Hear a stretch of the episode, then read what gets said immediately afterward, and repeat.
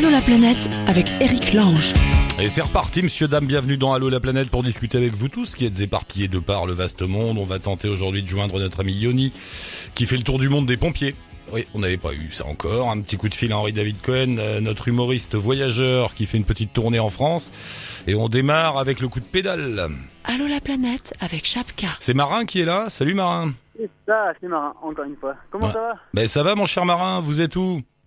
Euh, On est en plein dans les Alpes autrichiennes. Donc là, on vient de faire une descente. euh, on était à 2500 euh, il y a une demi-heure et j'avais peur de louper ton appel, justement. Mais là, on vient de redescendre et du coup, on, on profite de la chaleur Dans les- ouais. Alors il faut expliquer parce qu'on s'est parlé il y a quelques temps, c'était quoi il y a deux mois, quelque chose comme ça, trois mois, je Ouais. sais plus. Le coup de pédale, c'est votre groupe. Vous êtes combien? On est quatre. On est quatre et on fait un tour d'Europe en vélo. Voilà. en essayant de s'arrêter dans des pauses un peu, dans des lieux un peu alternatifs. Donc, euh, ferme un peu euh, Oui, c'est- euh, C'est le tour de. Moi, j'ai jeté un coup d'œil sur le blog. Ça, ça- c'est le tour d'Europe des anarchistes. Euh, un peu, il y a un peu de ça, ouais, carrément. On est passé en effet. en Espagne, On va, non. on va en parler là. Ça fait, ça fait combien de temps que vous êtes parti Alors du coup, ça fait six mois et demi Ah, et on est sur la route du retour là. On, on se dirige donc, on fait un dernier détour pour aller voir Fribourg, qui est une, bouge- une ville qui bouge bien, Ouais. et Hungersheim en France, en Alsace. Ça bouge pas mal, il paraît aussi.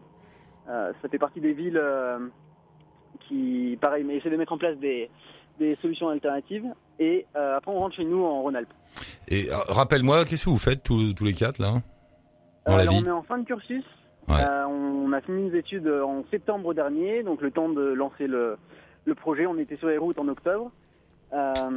Et donc c'est l'année en fait un peu ouais l'année creuse entre guillemets entre le monde du travail normalement et, et la fin des études ou l'inverse d'ailleurs. D'accord. Et euh, grosso modo, vous êtes passé par où Euh, alors on a fait euh, d'abord on, est passé par euh, l'Espagne en gros on est parti vers la côte basque Ouais. euh, depuis l'Ardèche. Ensuite, on a fait le Portugal. On est revenu par la côte sud de la France. Ensuite, on fait Italie, Albanie, Grèce, en prenant un ferry du coup de l'Italie à l'Albanie.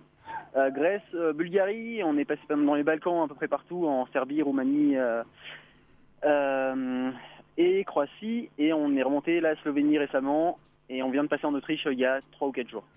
Alors vous parliez de, vous êtes à la recherche des lieux alternatifs. Il y en a plein. Euh, Euh, il y en a pas mal. en Il y en a pas mal en fait. C'était l'idée de départ, quoi. C'était de voir tous les quoi, des communautés, des gens qui font de l'agriculture différemment, qui essayent de vivre différemment. C'est ça, ouais, un peu dans le dans le thème du film Demain. Ouais, est- Ça a pas mal marché en France et c'est après ça, on, on voulait déjà partir en vélo, mais on s'est dit voilà, on va rajouter un peu cette, euh, ce côté-là. Euh, déjà, ça nous permet de rencontrer des gens dans les workaways euh, dans lesquels on s'arrête, Euh, et en plus, ça nous permet de voir un peu ce que nous on pourrait faire et puis et puis ce qui se passe un peu en Europe, quoi. Par exemple, par exemple, il y a un dénommé Milos. Je sais pas dans quel pays c'est. Euh, Serbie, en Serbie. en Serbie, le gars, Ouais, il a tout ouais. plaqué. Il a plaqué sa vie pour reprendre une vieille maison, une vieille ferme de son grand-père avec des pruniers. Il a trouvé des vieux livres et il adapte Ouais. son agriculture aux vieilles recettes. tout en faisant du biologique. Ouais, ouais, et ça commence à marcher. Hein. Il commence à vendre son rakia. Donc le rakia, c'est un, un alcool très connu. Enfin, c'est l'alcool des Balkans, Ouais. euh, qui est assez fort, hein, qui tape pas mal. et donc euh, il le vend à travers toute l'Europe, en fait. Euh, il faut pas hésiter à aller. Alors je pense pas qu'il ait un site encore, mais euh, mais on pourra mettre le contact sur le blog en tout cas. Euh, et voilà, il vend son alcool euh, bio du coup à travers la Serbie et l'Europe. Euh, donc lui, c'est un exemple d'un type qui, quitte- qui quitte une vie euh, moderne occidentale basique, on va dire, pour se lancer dans autre chose. C'est ça. hein. C'est souvent ça qu'on voit en fait. C'est des gens qui sont un peu usés par euh, la vie et le travail classique euh, et qui, ouais, qui partent souvent dans les campagnes. Alors pour le moment, on a vu pas mal euh, ce qui se passe dans justement dans les campagnes euh, et on va essayer d'aller voir ce qui se passe dans les villes, euh, dans, de, parce que on- tout le monde n'a pas envie d'aller vivre euh, dans la nature et donc euh, on va essayer d'aller voir ce qui se passe euh, au sein des, des cités. Il y avait la communauté de Meltemi. C'est où ça aussi? Euh, c'est en Grèce, c'est en Grèce. Ils ont carrément réécrit une constitution. eux. Ils ont carrément fait une espèce de- d'état utopique quelque part. Euh, Il y a un peu de ça. Euh, ils ont du coup 200 membres. Ils ont fait une petite constitution en effet pour que ça tienne. Et en effet, ça tient depuis 60 ans, je crois. Mm. Euh, et ils ont réussi surtout à défendre un peut-être c'est petit, hein, mais c'est 3 ou 4 hectares de forêt sur Maps, c'est impressionnant parce qu'il y a vraiment euh, la forêt vierge avec la côte à côté euh, qui appartient à Meltemi et à côté, euh, autour de la forêt, des, des maisons et des, des stations balnéaires de partout. Donc c'est vraiment, ouais, c'est vraiment sympa ce qu'ils ont réussi à faire. Défendre un petit coin de côte euh, grecque. Et puis alors un petit dernier, vous êtes tombé dans un hôtel autogéré par des réfugiés en Grèce, l'hôtel City Plaza à Athènes. Euh, Athènes, donc, est une ville qui en ce moment, euh, il y a énormément de réfugiés qui arrivent d'Afrique du Nord et du Proche et du Moyen-Orient et qui se, avant c'était la porte d'entrée pour l'Europe et puis maintenant ils se retrouvent coincés là, donc il y a des milliers de gens. Et, et ils ont investi des squats et notamment tout un hôtel. Ouais, tout à fait. Euh, il n'y avait pas qu'un seul apparemment. Nous on a vu celui-là, mais il y a vraiment beaucoup de lieux en fait à Athènes parce qu'en effet euh, la ville est vraiment débordée euh, et on, on le sent, on le sent dans les rues d'Athènes. Hein, Mhm. L'ambiance est assez pesante. Mais euh, mais donc voilà, il y a ce cet hôtel-là qui re- qui accueille euh, 400 euh, immigrés avec une vingtaine de bénévoles et en fait le partage le, le pardon le travail est partagé entre entre tous les gens. Donc c'est vraiment une une vie en communauté aussi qui s'organise euh, autour de ça. Et ils ont des jardins partagés un peu euh, dans le quartier Exarchia et des lieux de discussion pour euh, essayer de voir euh, comment un peu gérer la crise et et au moins offrir euh, à ces gens-là de quoi euh, de quoi communiquer, de quoi discuter avec euh, les locaux et, et de pas, pas rester bloqué en fait. J'invite les auditeurs à aller voir votre blog Le Coup de Pédale parce qu'il y en a plein des exemples comme ça et c'est étonnant parce que ce sont des, des infos dont on parle peu dans les grands médias classiques. Pourtant, c'est des infos étonnantes, intéressantes. Euh, ça, ça vous a donné quoi De, de l'espoir? Vous êtes rendu compte euh, tout au long de votre voyage qu'il y avait du monde qui essayait de faire différemment, mais concrètement, je veux dire, pas comme nous autour d'un comptoir? Euh, on s'est rendu compte que c'était compliqué, euh, qu'il n'y avait pas tant de monde que ça qui. euh, alors nous, on est allé voir spécifiquement ces gens-là. Ouais. Donc on en a vu hein, des gens qui sont motivés et qui y croient et qui sont dedans. Euh, mais quand on en parle à des gens qui sont pas du tout dedans, voilà, on sent qu'il y a, il y a encore un petit pas à faire, voire un gros pas. Mais que, en tout cas, la vie que proposent les gens qui vivent dans des lieux un peu alternatifs est vraiment, est vraiment plaisante. Et enfin, c'est vraiment toujours des vies avec peu de moyens, c'est sûr, mais avec plus de temps libre, avec euh, avec une autre euh, une autre façon de travailler, avec une autre façon de communiquer avec les autres, et c'est vraiment quelque chose qui nous a plu, ouais. Mais et qu'on veut qu'on veut répéter dans le vie. Ça va, sûr. ça va à l'inverse total de la doxa actuelle, euh, qui est de, il faut travailler plus, il faut se serrer la ceinture, il faut, euh, Voilà, ouais. euh, il faut faire de la croissance. euh, en fait, c'est pas une révolution que proposent ces gens-là, mais c'est un autre modèle. Tout à fait, ouais, ouais. Et alors c'est un modèle qui marche pas encore très bien, mais on commence à en parler. Et je pense que ça va se, ça va se développer, ça va se développer. Bon, pas avec euh, nos politiques actuelles, mais euh, Non, bah plutôt non. dans la vie, euh, dans la vie concrète, dans la vie concrète. Ouais, parce que c'est pas, c'est pas avec les, les gars des startups qu'on va faire ça. c'est pas, Eh pas gagné. Il y a quand même, il y a quand même de quoi faire. Enfin, c'est quand même euh, à réfléchir. Il y a quand même des, des projets à mener autour de ça, hein, mais ce sera pas avec les mêmes moyens. Ce sera pas.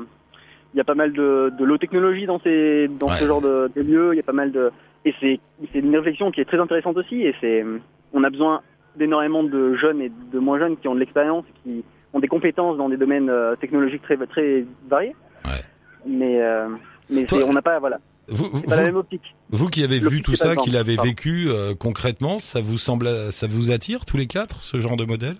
Ça, ça, Euh, ouais. ça a créé en vous comme ça un, un changement de, de prisme, si je puis dire? Eh ben plutôt ouais. Euh, Bon alors je vais parler de mon exemple, mais moi j'ai été parti pour faire ingénieur. J'ai fait une école d'ingénieur à Bordeaux. Euh, été diplômé du coup en septembre dernier et en fait euh, donc euh, à travers mon stage de fin d'études, je me suis rendu compte que euh, c'était pas forcément la forme de travail que je voulais faire dans ma vie.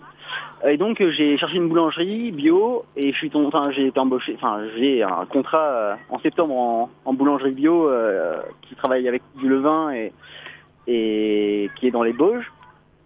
Euh, et donc voilà, c'est un peu le la base pour moi pour une sorte de nouvelle vie euh, où je vais essayer d'axer en effet pas mal de mes de, de mes activités autour de de ce genre d'activité. Oui. Vous, vous avez quel âge à peu près tous là? 24, 25 23, 23. 23, oui, c'est ça. Ouais, c'est votre génération à 23, vous qui peut faire ça. Ouais, ouais, ouais. Ah, tout le monde peut un peu bouger. Je vais essayer un peu de bouger aussi mes mes proches et Ouais, c'est bah, intéressant. sont déjà un peu là-dedans, mais En tout cas, votre voyage est vraiment intéressant. Il ce serait bien quand vous aurez fini, vous revenez, vous passez, on fait une émission avec vous en studio, ce serait sympa. Ouais, carrément. On pourrait essayer de faire ça. Ouais, ouais, ouais, ouais. Avec plaisir, avec plaisir. Bon bah d'ici la bonne route, faites attention dans la descente là quand même. Ouais. Il nous reste encore 10, 10 bonnes bornes là. Profitez bien Merci bien. et euh, je mets un lien bien sûr avec le coup de pédale qui est votre blog où vous pourrez voir tout ça et euh, communiquer avec eux. Merci Marin, embrasse tout le monde, bonne route. Merci bien. Ciao. Bye. Bon. Tout à fait autre chose puisqu'on va retrouver Yoni et les pompiers, c'est ça? Allô Yoni? Oui, Bonjour. Ah, bonjour Yoni, je t'entends bien. T'es où là? Euh, D'abord, je suis avec Anne. Ah, Bonjour Anne, excuse-moi Anne. Bonjour. Euh, on est actuellement à Bali. À Bali? Oui, Ah bah c'est le repos là ou c'est les pompiers toujours? Euh, c'est un peu de repos. Ouais. On va bien parler l'un après l'autre parce qu'avec WhatsApp sinon ça se mange. Euh, Rappelle-nous un peu parce qu'on s'est parlé très, de façon très courte l'autre fois, ça passait pas bien, enfin ça a été coupé. Rappelle-nous un peu ce que tu fais. Donc toi te- t'es pompier toi-même, j'imagine Non. Pas du tout. Non, moi, je, non, pas du tout. C'est Anne qui est pompier. Oui. Ah c'est Anne qui est pompier, d'accord. Et, et c'est à son initiative que vous avez décidé de faire un tour du monde des pompiers? Euh, oui, tout à fait. On voulait faire un voyage et on voulait mettre du sens. Donc on a trouvé que d'aller à la rencontre des pompiers et de savoir comment ils fonctionnent dans le monde, c'était assez intéressant. Alors ça, j'avais jamais eu hein, le tour du monde des pompiers. hein, faut le faire. Mais et c'est, vous êtes allé où jusqu'à présent? Euh, donc on a commencé par le Sri Lanka. Euh, ensuite, on a fait l'Inde, la Thaïlande, le Vietnam, Chine, Japon, Philippines, Malaisie, Singapour et là on est en Indonésie. Ah ouais. Non, parle bien dans le dans le téléphone parce que c'est un peu c'est un peu faiblard. Euh, Pardon.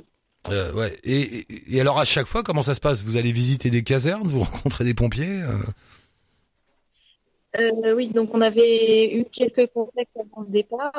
Euh, et puis ensuite, un, un, un mini réseau qui s'est mis en place.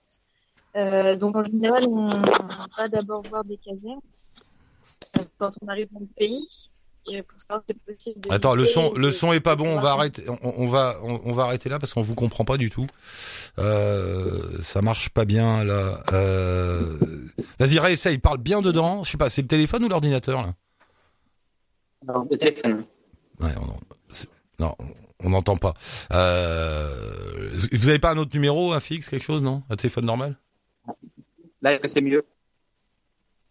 Bah, euh, Non, Non plus. non, on vous entend très mal. Euh, je- je- je- bon, vous- bah écoute, tant pis, on réessayera une autre fois. hein. Et c'est le camarade Henri David Cohen qui est là. Salut, cher ami, comment ça va? Sa- Salut, ça va et toi? Mais oui, t'es en France? Ben écoute, là, je suis en France, ouais, ouais. J'étais, je passais quelques jours euh, à Séville et dans dans, dans l'Algarve euh, la semaine dernière euh, pour le plaisir et mais je là, je suis en France et je joue mon spectacle dans le sud de la France en ce moment. Oui, voilà, c'est pour ça qu'il m'a envoyé un petit message, Henri David Cohen, vous le connaissez si vous écoutez l'émission. Sinon, il va se présenter, c'est le seul humoriste voyageur de l'histoire de l'humanité. C'est ça. Et puis c'est sympa parce que presque partout où je joue, il y a de temps en temps, enfin, il y a souvent des des gens qui écoutent l'émission qui viennent voir le spectacle et on discute après, on boit des coups, on parle voyage. C'est un club, c'est un club. Alors explique en deux mots pour euh, pour ceux qui te connaissent pas. Donc tu t'es baladé dans le monde, tu continues d'ailleurs à te balader et c'est sur les, et sur les routes que tu trouves l'inspiration. Voilà, en fait, je fais un one-man show qui s'appelle le Tour du Monde en 180 vannes, dans lequel je raconte le, le, le, enfin, le tour du monde que j'ai fait, enfin, en fait, où je m'inspire de tout, tout, de, tous mes voyages pour, euh, pour faire un spectacle d'une heure drôle et qui fait rire et qui fait voyager le public. Et t'es tout seul sur scène avec ta planche de surf sous le bras, toujours. Et- Exact, Ouais. exact.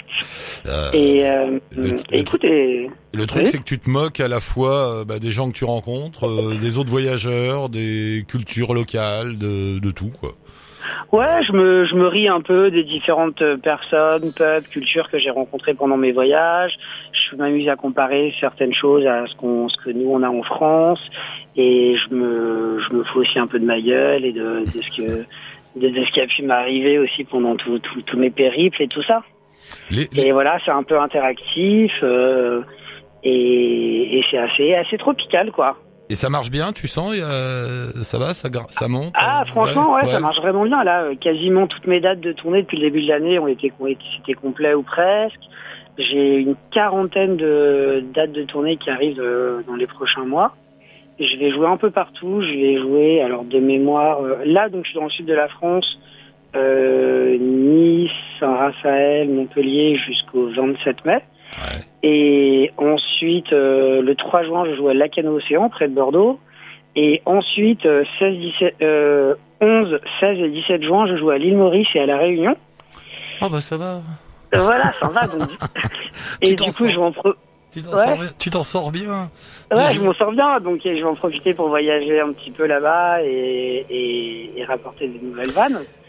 Voilà. Et ensuite, ça reprend beaucoup. euh, Enfin, je peux. La liste est longue, mais je vais jouer à Montluçon, à Marseille, en Corse. Euh, ah, J'ai plus tous les noms en tête, mais il y, a- il y a sur la page Facebook du spectacle, il y a un peu toutes les dates qui sont annoncées. Voilà. Mais je joue un peu aux quatre coins de la France, euh, tout fin 2017 et les quatre premiers mois de 2018. Et je vais aussi jouer en Afrique, normalement à Bangui, en Centrafrique, Non. au Sénégal, à Dakar, ouais, ouais, Génial. à Londres, euh, je- voilà, en Belgique, en Suisse. Monsieur est international. Voilà. Ah, ben c'est bien. Oh la vache, ça doit pas Et- être facile de jouer là-bas en Afrique, dis donc. Ça, ça, bah écoute, ça euh, ça. j'ai j'ai hâte, j'ai hâte de, Ouais. de voir comment ça va se passer. Parce que la dernière fois, on s'était parlé, t'étais au Sénégal, si je me souviens bien. Exact, Ouais, ça, exact. ouais, Euh, J'avais été voir un festival d'humour au Sénégal dans lequel je jouais des, des potes. Et écoute, c'était très sympa. Euh, ça avait bien marché. Hein, le public, euh, c'était un public mélangé de beaucoup de Sénégalais évidemment, quelques Français et il y a beaucoup de Libanais aussi au Sénégal. Euh, donc voilà, c'était un public assez mélangé. Non, franchement, c'était un super public, quoi, avec des gens de tous les âges et tout. C'est exactement ce que j'aime, super coloré, super mélangé. C'est vrai que j'ai hâte d'y être. Henri David Cohen, l'humoriste officiel d'Allo la planète et de tous les routards. Euh, allez-y. Alors, je vais mettre un lien avec ta page Facebook, avec la page Facebook du spectacle, et puis avec Billet. Réduc. On va mettre Billet Réduc aussi, comme ça ils peuvent cliquer les gens et acheter tout Ouais, carrément. On, on est, on est le combien aujourd'hui? Alors, on, on est le 25. Ah, on est le 25 Ouais, on est le Ok, 25. eh ouais. écoute, bah, Saint-Raphaël, j'y suis ce soir, demain, après-demain. Je... Au théâtre Bibi Comédia. Ah Donc bah, les, les, ba- les, les Globetrotters de la Côte d'Azur, je vous attends. Ça marche. Henri David Merci. Cohen, bonne chance à toi. Hésite À pas à nous rappeler quand t'as des trucs à annoncer Ça comme ça. On est là, il y a pas de problème. Salut, bonne chance, bonne route. cool. Sayonara, ciao. Bye. Et on va retrouver, je ne sais pas s'ils sont en France ou quelque part, euh, qui est là. Ah oui, c'est euh, Julien. Salut Julien. Salut, salut tout le monde. Euh, comment ça va mon cher Julien? T'es où là? Alors là, on est à La Rochelle en ce moment. Julien, on s'est déjà parlé. C'est le site euh, basket et sac à dos. C'est ça, tout à fait. Hein, on a été déjà passé dans l'émission. Et non, Non euh, j'aurais dû passer, mais Ah ouais euh, C'est une première. s'est pas passé. Ah bah alors il faut raconter ta petite histoire avant d'en d'en venir à la Thaïlande, le comment du pourquoi de cet appel. Si j'ai bien compris, donc toi, Johanna et Lucas, c'est une petite famille. Lucas, c'est votre fils. C'est ça. vous avez eu une vie de voyageur avant et après l'enfant.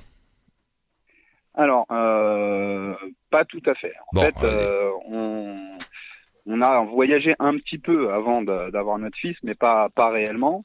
Euh, en fait, c'est en 2012 où on a décidé de tout plaquer et, et partir faire un tour du monde en famille avec notre fils qui avait 4 ans à l'époque. Ah d'accord, je savais pas qu'il faisait partie du tour du monde. Ok, donc vous l'avez pris sous le bras, euh, vous l'avez mis dans un sac à dos à 4 ans. Waouh, Voilà, fait- c'est ça, tout à fait. Entre ses 4 et ses 5 ans. Lucas, il a fait un tour du monde à 4 ans. Voilà. ça. il- et alors, il a, il s'en souvient? Il a des souvenirs. Alors, il a Ouais. quelques souvenirs de son premier voyage, mais je te cache pas que euh, bon, il se souviendra mieux des voyages qui ont suivi, quoi. Ouais. Et, et, et pour vous, ça a été, ça n'a pas été trop difficile de voyager à trois Euh, à part pour l'intimité, non, c'était euh, c'était un vrai plaisir. vous, vous étiez parti comment? C'était en, en bus, en train, Ah. en avion ou vous aviez un- Voilà, c'est ça. En fait, on a pris un avion pour euh, pour l'Inde. On avait commencé notre périple en Inde, et après, euh, on s'est déplacé entre euh, transports locaux, et puis euh, on faisait des sauts de puce en avion en fonction des destinations dans lesquelles on passait. Ah, vous avez pas eu peur Dis donc, premier voyage avec un enfant, on débarque à Bombay? C'est ça, exactement. Euh, non. C'est- et ça s'est bien passé, ça va? Il a pas été malade, rien, Lucas? Non, impeccable. Lucas a jamais été malade. euh, il a toujours suivi. Et puis, euh, c'est ce que je dis souvent, les enfants s'adaptent finalement beaucoup mieux que les adultes. Quoi.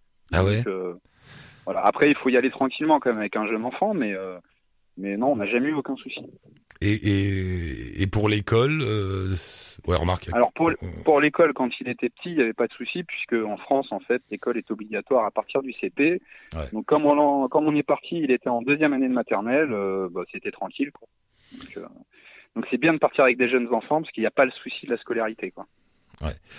Euh, ouais, ouais, non, c'est c'est bien. Et alors, du, et après après ce voyage-là, là maintenant, comment vous faites? Vous faites des des sauts de puce à droite à gauche? Vous profitez des vacances Voilà, c'est ça. Là Ouais. aujourd'hui, on voyage plus de euh, plus euh, un mois par-ci, un mois par-là.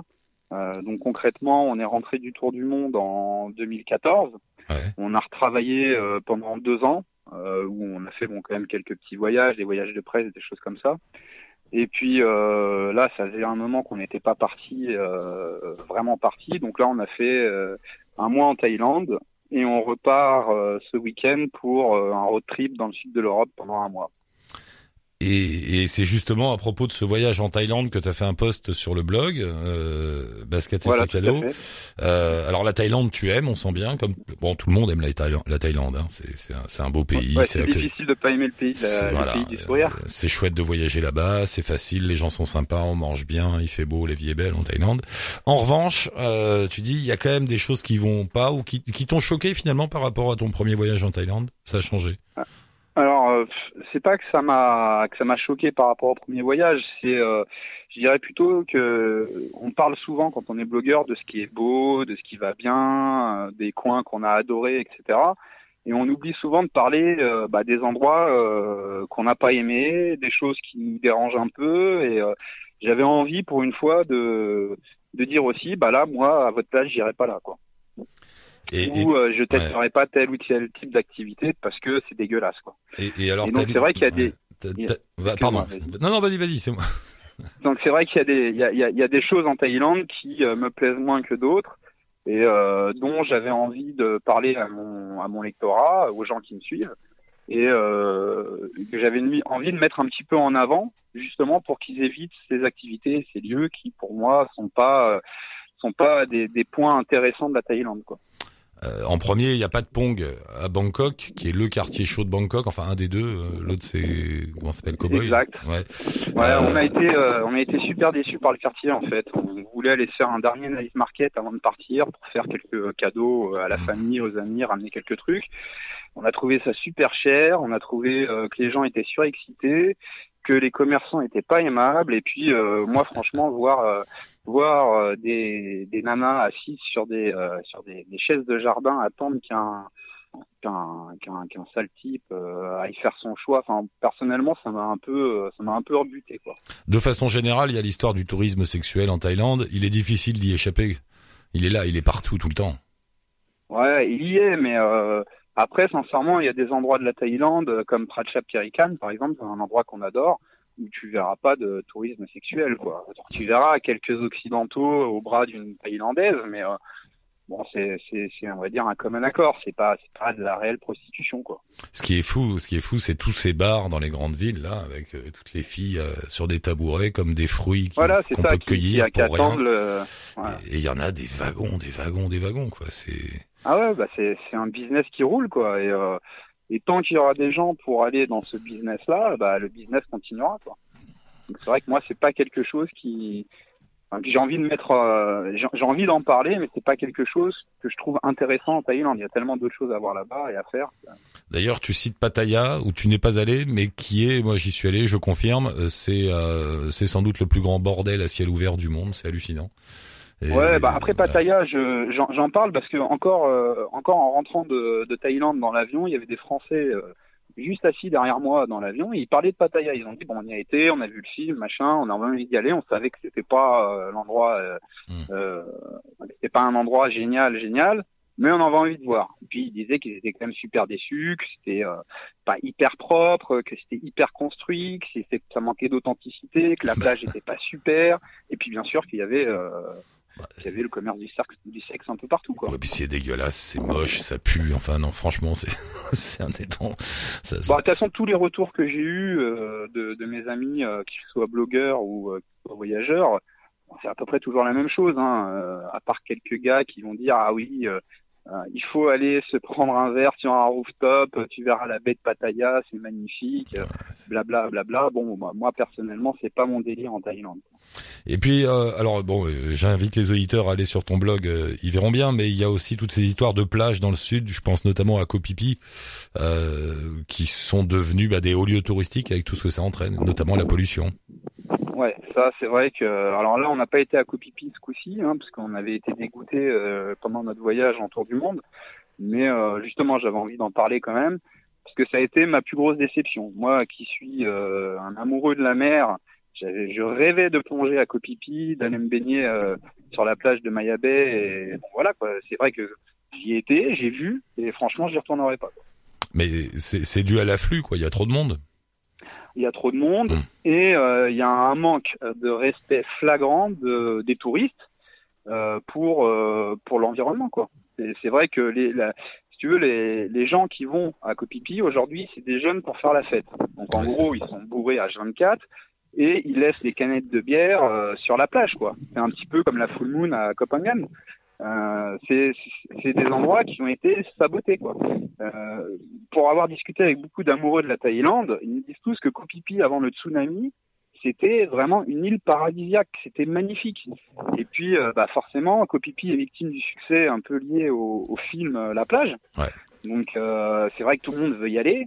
Donc aujourd'hui, tu arrives sur Maya Bay à 7 heures du matin, à 8 heures du matin, tu as des cargos de Chinois euh, et de touristes en tout genre qui viennent et qui, euh, bah, tu, tu, tu vois même plus la plage, quoi. Euh, Il y a aussi deux trois petites choses. euh, Les balades à dos d'éléphant, ne faites pas. N'y allez Ah non, pas. ça, je suis vraiment pas fan. Donc, euh, euh, je te cache pas que euh, lors de notre premier, premier voyage, euh, quand on est arrivé en Inde, on nous a proposé l'activité. Et, euh, je veux dire, comme un, comme un touriste lambda, on y a été. Et puis, euh, au fil des voyages, au fil des discussions, en, en regardant un petit peu, en m'intéressant, euh, je je vois ce qui se cache derrière. Et euh, franchement, c'est le genre d'activité que je ne ferai plus jamais de ma vie, quoi. Et euh, enfin, je veux dire, c'est quand tu vois la maltraitance animale qu'il peut y avoir en Asie et le business qui est fait autour des, des animaux, c'est juste, faut pas y aller, quoi. Ouais, ouais, parce que c'est les fameux dressages des éléphants. En fait, c'est de la torture. Hein, ces pauvres bêtes. Là. Ah ouais, mais c'est c'est c'est Ouais. horrible quoi. C'est euh, c'est de la souffrance, c'est de la torture. Et puis en plus, euh, je veux dire fondamentalement, un animal est pas fait pour ça quoi. Je veux dire après observer. Moi, je suis un amoureux de la nature, je suis un amoureux des animaux, donc observer les animaux dans leur environnement. Euh, euh, alors là, je suis le premier à y aller. Euh, éventuellement, aller soigner des animaux dans un sanctuaire, je dis, il faut y aller. Même donner de l'argent pour ça, c'est bien. Maintenant, euh, aller dans un zoo, euh, aller euh, alors après il y a zoo et zoo, hein, Mm. mais euh, aller dans un zoo, euh, euh, faire une activité avec des singes qui sont maltraités, qu'on déguise, euh, à qui on demande de faire des, de- d'amuser la galerie, enfin voilà, c'est, c'est juste l'horreur quoi. C'est, juste pas possible. Vaut mieux donner son argent à autre chose. Allez faire un petit tour sur le blog euh. On met le lien bien sûr sur le blog d'Allo la planète. Il y en a d'autres comme ça. N'oubliez pas la police corrompue, bien sûr, en Thaïlande, comme dans plein d'endroits. Les tuk-tuk, qui avant étaient le moyen de transport le plus usité de Thaïlande, qui aujourd'hui est devenu une sorte de piège à touristes. Bref, il y en a plein comme ça. N'hésitez pas à aller voir, mais allez quand même en Thaïlande parce que ça reste très beau et agréable et facile. Ouais, c'est clair, faut y aller en Thaïlande, c'est un super pays. Merci beaucoup. Et euh, vous nous repassez. On, on- on se rappelle quand vous serez euh, sur les routes du sud de l'Europe là, à partir de la semaine prochaine? Ouais, bah pas de souci. Euh, je- normalement, on bouge ce week-end et on devrait être en Italie euh, début de semaine prochaine. Bah, je vous envoie un petit message d'ici là. Ça marche. Ok. Mer- merci beaucoup. Embrasse la famille. Merci Julien. À bientôt. Bonne Ça route. marche, à bientôt, j'embrasse tout le monde. Et voilà, prochain numéro de Allo la planète d'ici 24 heures. Euh, merci à tous pour vous inscrire et participer à l'émission, la page Facebook d'Allo la planète et le blog. Merci à Monsieur Fred pour la réal et ciao touti bonne route.